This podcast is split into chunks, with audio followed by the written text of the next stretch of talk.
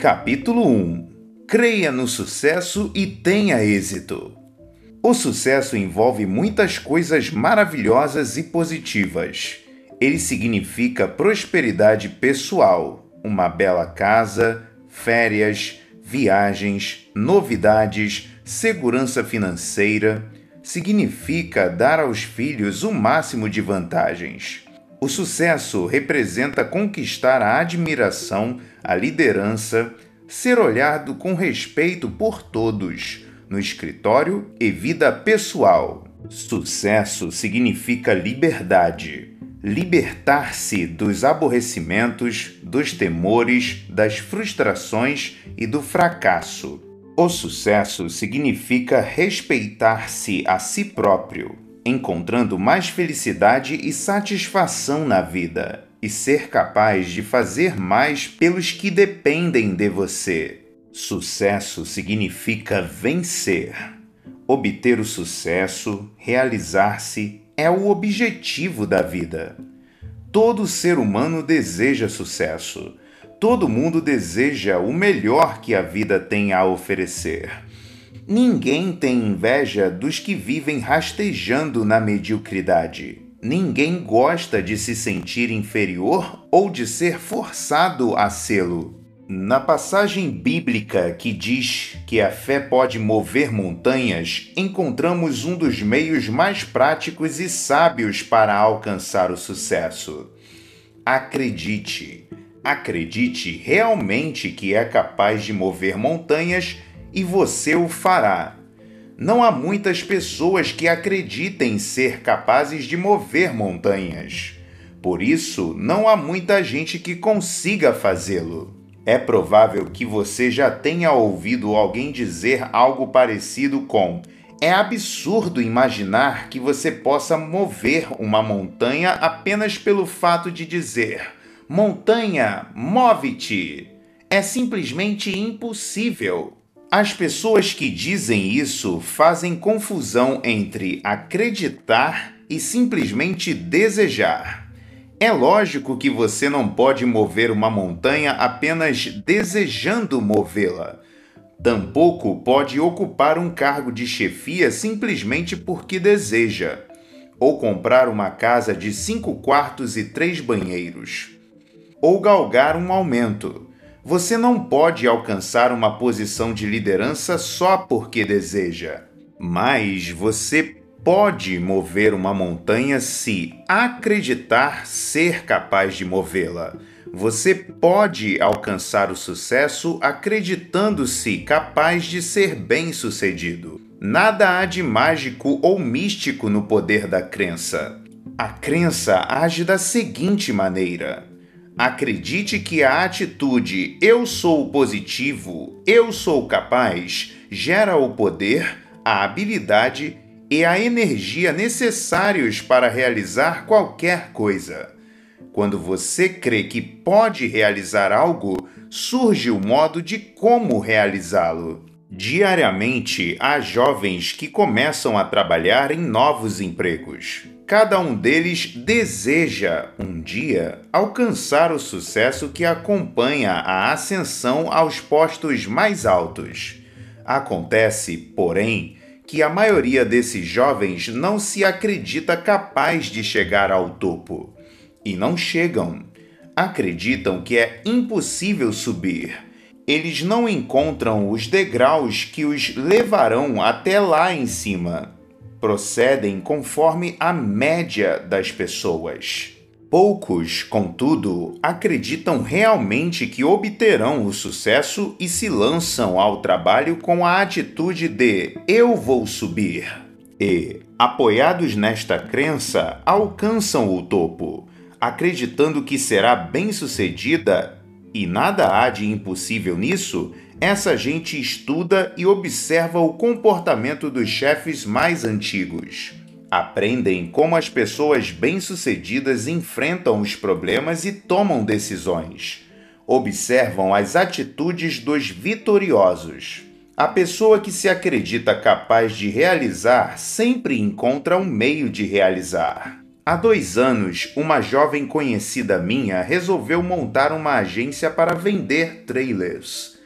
Muita gente lhe disse que ela não devia, que não seria capaz de montá-la. Suas economias não chegavam a 3 mil dólares e advertiram-na de que o capital necessário para um tal negócio era de muitas vezes aquela quantia. Já pensou na concorrência? Perguntaram-lhe seus consultores. E, além disso, que experiência tem você na venda de trailers? De gerir sozinha um negócio? Esta jovem, porém, acreditava em si mesma e em sua capacidade de alcançar o sucesso. Prontamente admitiu que lhe faltava capital, que a concorrência era grande e que não tinha experiência. Mas, ponderou ela, tudo indica que a indústria de trailers tende a expandir-se Além disso, estudei meus concorrentes e cheguei à conclusão de que ninguém nesta cidade será capaz de vender trailers melhor do que eu. Sei que vou cometer alguns erros, mas vou vencer depressa. E assim aconteceu. Não foi difícil arranjar o dinheiro. Sua crença absoluta no sucesso do empreendimento conquistou a confiança de dois investidores. E, armada com esta crença, ela realizou o impossível. Conseguiu que um fabricante de trailers lhe adiantasse uma remessa sem pagamento. No ano passado, vendeu trailers no valor de um milhão de dólares. No ano que vem, disse ela, espero ultrapassar os dois milhões. Quem crê com firmeza faz com que a mente trabalhe imaginando meios e modos de fazer. E se você acreditar que será bem-sucedido, os outros confiarão em você. A maioria das pessoas não crê assim. Porém, alguns, os que habitam a cidade do sucesso, acreditam. Há algumas semanas, um amigo meu, funcionário de um departamento estadual de estradas de rodagem num estado do meio-oeste americano, contou-me um caso dos que movem montanhas. No mês passado, começou ele. Nosso departamento comunicou a várias empresas de engenharia que estávamos autorizados a contratar uma empreiteira para projetar oito pontes que faziam parte do nosso programa de construção de estradas de rodagem. As pontes deviam ser construídas por 5 milhões de dólares e a empreiteira escolhida receberia como comissão pelo projeto aprovado 4%, ou seja, 200 mil dólares. Falei com 21 empreiteiras sobre o projeto.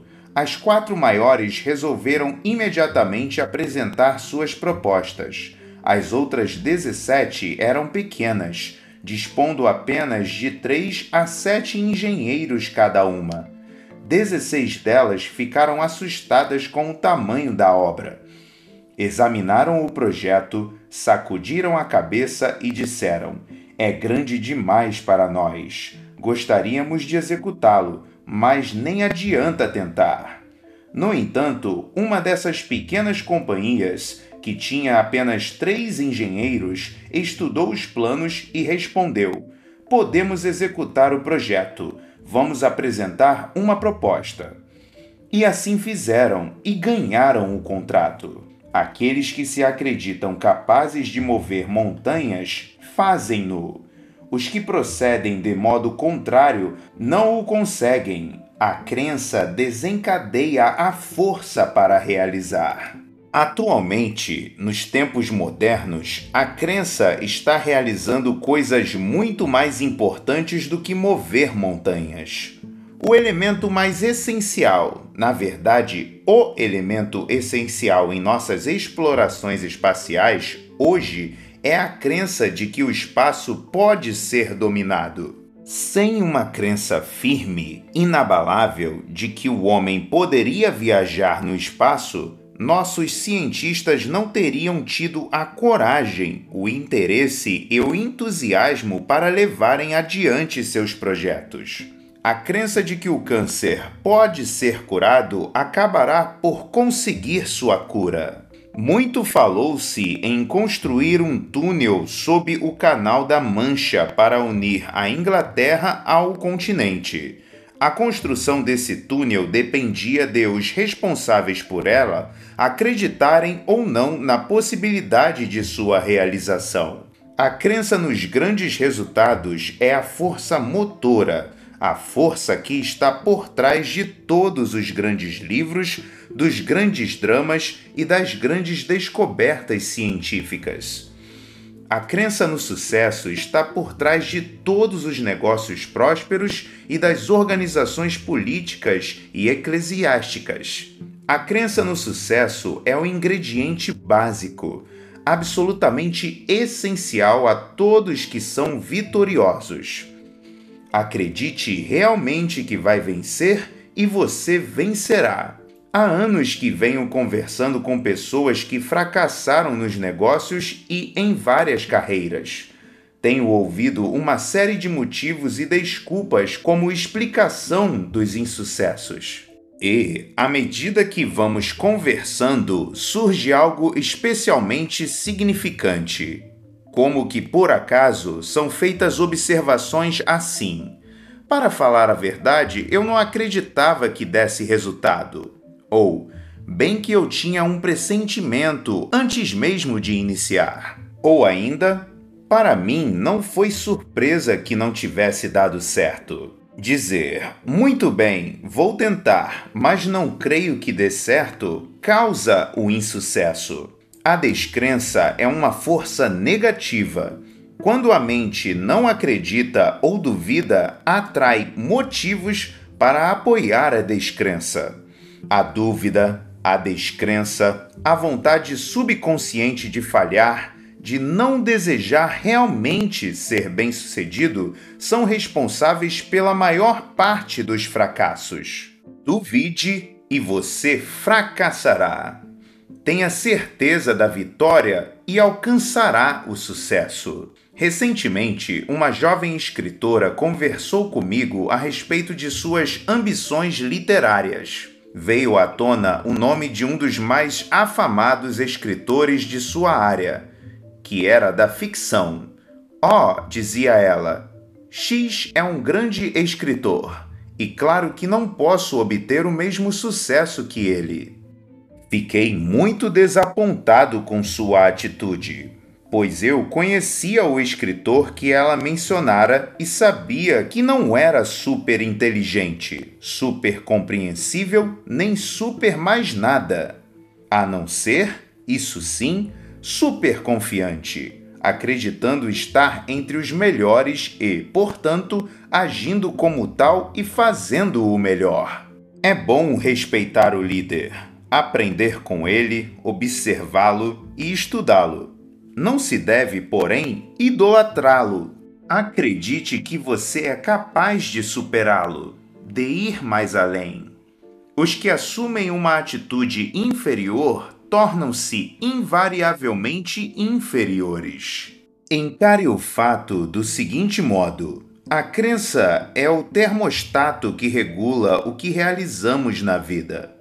Escute o indivíduo que se arrasta na mediocridade. Ele acredita que vale pouco, portanto, recebe pouco. Acredita-se incapaz de realizar grandes coisas e não as realiza julga-se insignificante. Daí, tudo que ele faz parece trazer a marca da insignificância. À medida que o tempo passa, a falta de crença em si mesmo evidencia-se na maneira como fala, anda e age. E, a menos que ajuste o seu termostato, irá diminuindo cada vez mais na sua própria autoestima.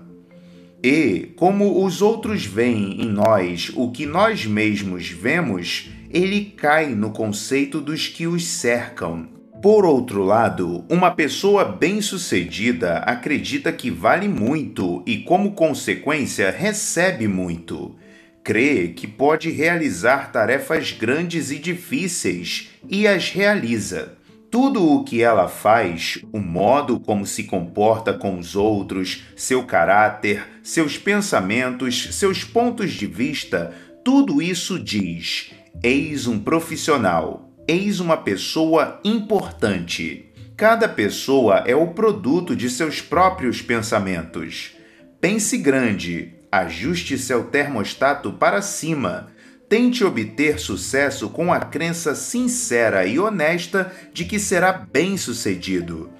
Tenha uma atitude positiva e cresça. Há alguns anos, após haver me dirigido a um grupo de homens de negócios em Detroit, conversei com um senhor que se aproximou de mim, apresentou-se e disse: Gostei muito de sua palestra. Poderia me conceder alguns minutos? Adoraria poder discutir com o senhor um caso pessoal. Em poucos minutos, achávamos-nos confortavelmente sentados num café à espera de refrigerantes.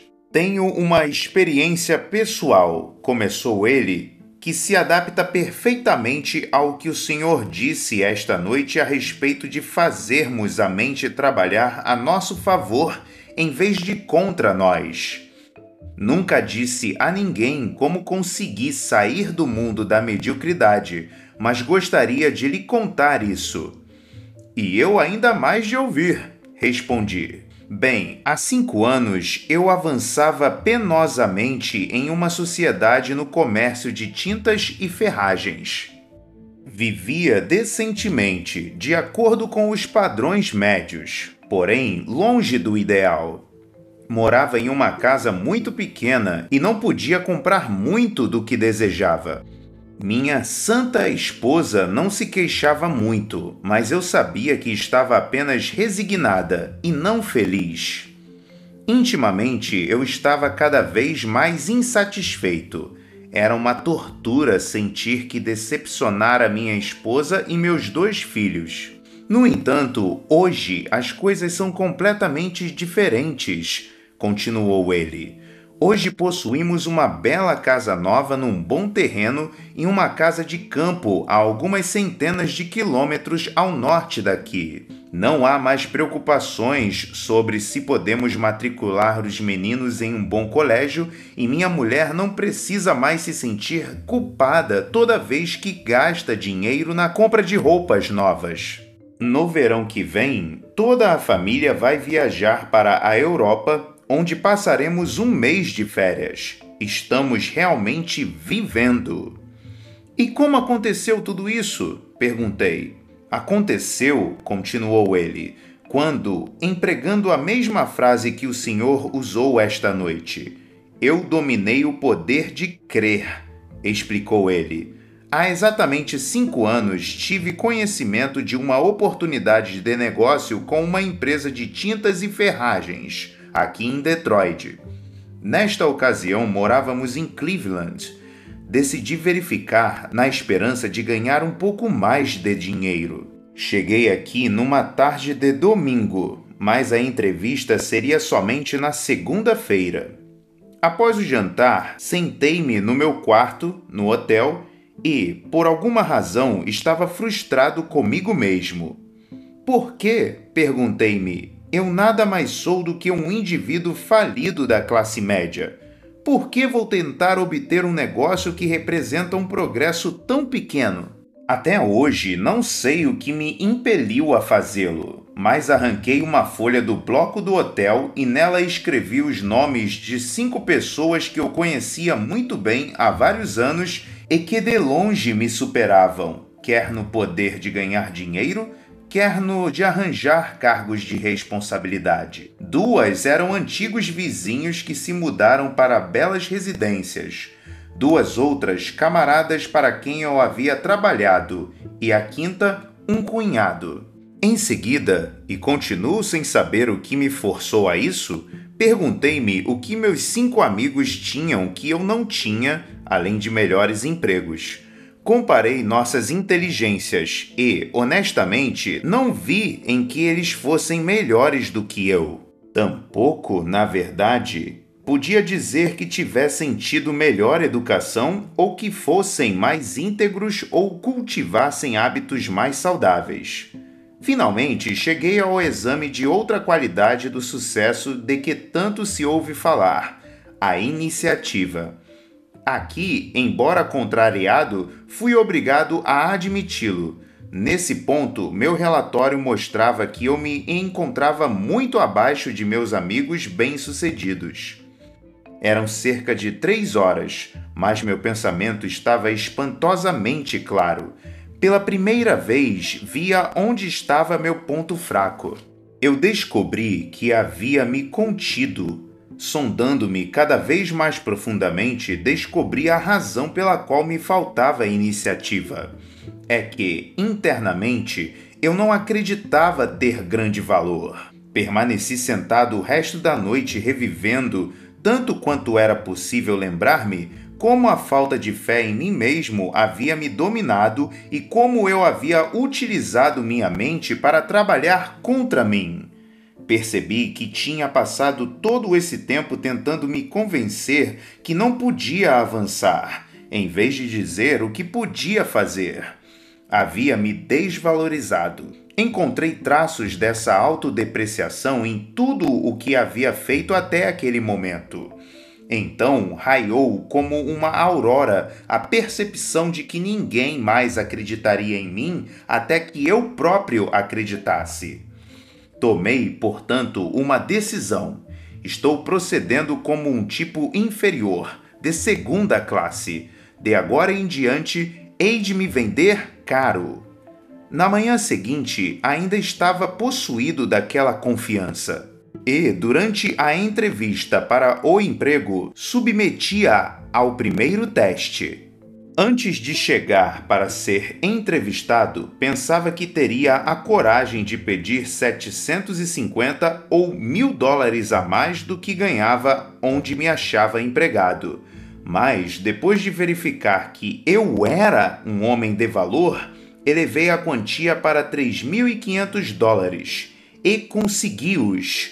Consegui vender-me assim porque depois de uma longa noite de autoanálise, descobri em mim coisas que me tornavam muito mais vendável. Dois anos após haver arranjado esse emprego, firmei a reputação do homem que sabe negociar. Depois entramos em uma crise que me tornou ainda mais valioso, uma vez que eu era um dos melhores negociantes do setor.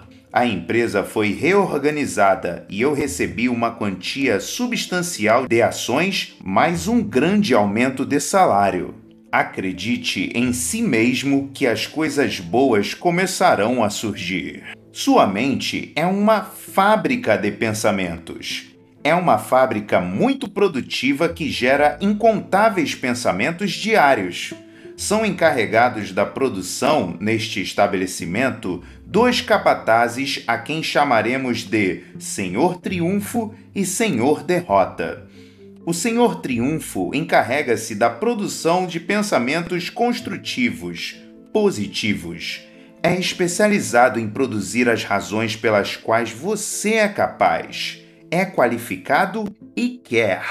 O outro capataz, o senhor derrota, produz pensamentos depreciativos, negativos. É perito na produção de razões pelas quais você se sente incapaz, fraco e inadequado. Sua especialidade é a cadeia de pensamentos do tipo por que você há de falhar. Ambos, o Senhor Triunfo e o Senhor Derrota, são muito obedientes. Estão sempre atentos. Para chamá-los, basta acenar que eles comparecem imediatamente. Se o sinal é positivo, o Senhor Triunfo adianta-se e começa a trabalhar. Da mesma forma, um sinal negativo faz com que se apresente o Senhor Derrota. Para ver como eles trabalham para você, tomemos um exemplo. Fale consigo mesmo: hoje é um dia horrível. Este sinal aciona o Senhor Derrota, que se põe a fabricar uma porção de fatos para provar que você está certo. Ele lhe sugere que está muito quente ou muito frio, que os negócios correrão mal, que as vendas cairão, que os outros estarão com todas as vantagens, que você pode ficar doente, que sua esposa estará intratável. O Senhor Derrota é tremendamente eficiente. Em pouco tempo, ele dominou você. O dia está ruim. Antes que você se dê conta, o dia está péssimo. Diga, porém, assim: O dia hoje está ótimo. E estará fazendo um sinal para que o Senhor Triunfo comece a agir. E ele lhe dirá que hoje o dia está maravilhoso, fresco, bom para ser vivido. Hoje você poderá trabalhar bastante e o dia corre bem. Do mesmo modo pelo qual o Senhor derrota é capaz de lhe demonstrar por que você não pode convencer o Senhor Smith, o Senhor Triunfo lhe provará o contrário. O Senhor derrota irá convencê-lo de que você vai falhar, enquanto que o Senhor triunfo demonstrará que você será bem-sucedido.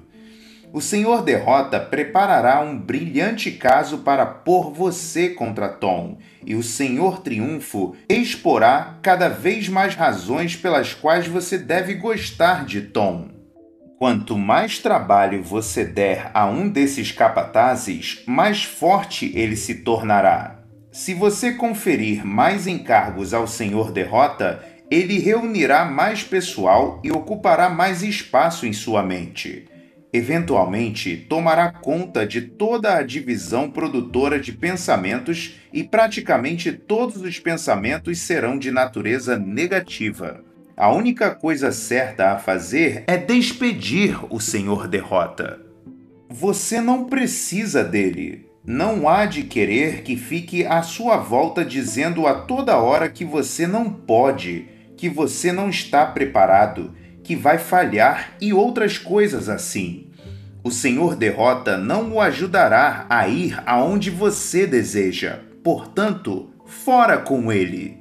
Use o Senhor Triunfo durante 100% do tempo que você dispõe. Quando um pensamento se meter em sua cabeça, peça ao Senhor Triunfo que trabalhe para você, e ele lhe mostrará como você será bem-sucedido. Aproveite as oportunidades. Os que converterem a oportunidade em recompensa serão os que realmente aprenderão a crer que alcançarão o sucesso.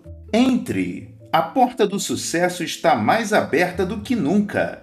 Entre na fila. Agora você vai juntar-se ao grupo dos escolhidos que conseguirão o que desejam na vida. Esse é o primeiro passo para o sucesso. É básico, não pode ser dispensado. Primeiro passo: acreditar em si mesmo, acreditar que é capaz de ser bem-sucedido. Como desenvolver a força da crença? Aqui estão três dicas para adquirir e aumentar a força da crença. Pense sempre no sucesso, nunca no insucesso, no trabalho ou em casa. Pense que vai ser bem-sucedido em vez de pensar que será derrotado. Quando se vir face a uma situação difícil, pense: eu hei de vencer. E não provavelmente eu perderei. Quando concorrer com alguém, diga sempre: sou igual aos melhores, e nunca ele me sobrepujará. Quando surgir uma oportunidade, pense: sou capaz de fazer, e nunca sou incapaz. Permita que o pensamento de ser bem-sucedido domine todo o seu processo mental. Pensando no sucesso, você condicionará seu cérebro a criar planos que levam ao sucesso. O pensamento na derrota opera exatamente no sentido oposto, condicionando a mente a produzir outros pensamentos que conduzem ao insucesso. Lembre-se regularmente de que você é melhor do que pensa ser. As pessoas que venceram não são super-homens. O sucesso não exige uma superinteligência nem qualquer elemento de natureza mística e também não depende exclusivamente da sorte. As pessoas bem-sucedidas nada mais são do que indivíduos que desenvolveram o poder de acreditar em si próprias e naquilo que realizam. Jamais, sim, jamais se desvalorize. 3. Acredite com veemência. O tamanho de seu sucesso é determinado pela intensidade de sua crença. Ter pequenas ambições é esperar obter pouco. Aspire grandes coisas e obtenha grandes sucessos. E lembre-se também disto: as grandes ideias e os grandes planos são muitas vezes mais fáceis e certamente não mais difíceis do que os pequenos. O Sr. Ralph J. Cordner, presidente do conselho da General Electric Company, assim se pronunciou numa conferência sobre liderança. Precisamos que todos os que aspiram à liderança por si e por sua empresa se determinem a empreender um programa pessoal de autodesenvolvimento. Ninguém vai ordenar a um homem que se desenvolva. Um homem ficar para trás ou avançar em sua capacidade é uma questão que só depende dele próprio. É algo que exige tempo e dedicação. Ninguém pode fazê-lo por você. O conselho do Sr. Cordner é correto e prático. Siga-o as pessoas que alcançam o topo de suas carreiras, sejam elas em vendas, engenharia, obras religiosas, literatura, ação e todos os outros campos, conseguem-no por seguirem consciente e continuamente um plano de autodesenvolvimento e crescimento. Qualquer programa de treinamento, e este livro é justamente isso, deve realizar três feitos. Deve fornecer conteúdo, ou seja, o que fazer, em segundo lugar, deve apresentar um método, o como fazer, e em terceiro lugar, deve enfrentar a prova mais séria, ou seja, obter resultados. O que de seu programa de treinamento pessoal de sucesso apoia-se nas atitudes e técnicas empregadas pelas pessoas bem-sucedidas. Como procedem elas? Como vencem os obstáculos? De que modo adquirem o respeito dos outros? Que as situa a parte das pessoas comuns. Como pensam? O como de seu trabalho de desenvolvimento e crescimento é uma série de conselhos concretos quanto à maneira de agir. Serão encontrados em todos os capítulos. Orientarão seu trabalho. Aplique-os e comprove por si mesmo. E que dizer da parte mais importante do treinamento? Os resultados. Considerado em conjunto, a conscienciosa aplicação do programa aqui apresentado lhe trará o sucesso de uma forma que agora talvez pareça impossível.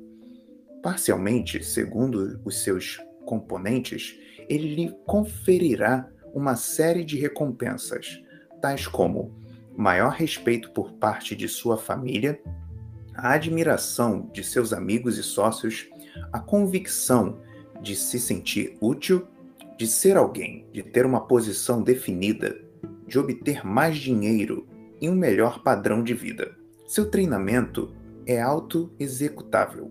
Não haverá ninguém lhe sussurrando aos ouvidos o que fazer e como fazer. Este livro será seu guia, mas somente você será capaz de se entender. Apenas você poderá obrigar-se a seguir esse treinamento. Somente você será capaz de se corrigir quando achar que não o está seguindo adequadamente. Em suma, você vai treinar a si mesmo para obter sucessos cada vez maiores. Você já possui um laboratório completamente equipado no qual pode trabalhar e estudar. Este laboratório é tudo o que existe à sua volta. Consiste em seres humanos e lhe fornecerá todos os exemplos possíveis das ações do homem e não há limite para o que você poderá aprender, uma vez que se veja como cientista em seu próprio laboratório. E há mais ainda: você não precisa comprar nada, nem pagar coisa alguma.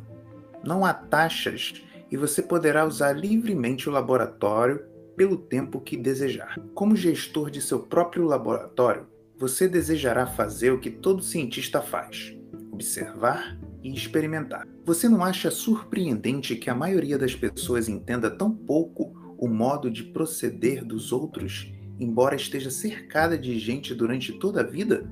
É que essa maioria não se compõe de observadores experientes. Um objetivo importante deste livro é ajudá-lo a treinar a observação e a penetrar profundamente as ações humanas. Você desejará saber Por que John tem tanto sucesso enquanto Tom passa apenas despercebido? Por que certas pessoas têm tantos amigos e outras tão poucos? Por, por que a gente que aceita de bom grado o que uma pessoa lhe diz, ao passo que ignora outra que lhe diz a mesma coisa. Uma vez treinando, você receberá valiosos ensinamentos por intermédio apenas do simples processo da observação. Eis aqui duas sugestões que o auxiliarão a tornar-se um observador experiente. Escolha para um estudo especial as duas pessoas mais bem-sucedidas e as duas mais fracassadas que você conhece. Depois, à medida que o livro for progredindo, observe quão de perto o seu amigo próspero segue os princípios do sucesso. Repare também como o estudo dos dois extremos o ajudará a verificar a sabedoria que existe em seguir as verdades delineadas neste livro. Cada contato que você mantiver com outra pessoa lhe fornecerá uma oportunidade para ver o desenvolvimento dos princípios de sucesso em ação. Seu objetivo é tornar rotineiras as ações que conduzem ao sucesso. Quanto mais praticarmos, mais cedo se tornará uma segunda natureza agirmos do modo que desejamos. Quase todos nós temos amigos que cultivam hobbies.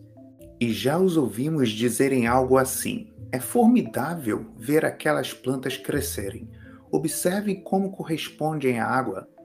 Veja como estão, hoje, muito maiores do que na semana passada. Realmente é emocionante observar o que pode acontecer quando os homens colaboram cuidadosamente com a natureza. É, porém, dez vezes mais fascinante observarmos como respondemos ao nosso próprio programa de orientação dos pensamentos, por nós mesmos cuidadosamente administrado. É engraçado sentir-se cada vez mais confiante, mais efetivo, mais próspero, dia a dia, mês a mês. Nada, absolutamente nada, lhe causará maior satisfação na vida do que saber que você se encontra na estrada do sucesso e da realização. E nada representa desafio maior do que arrancar o máximo de você.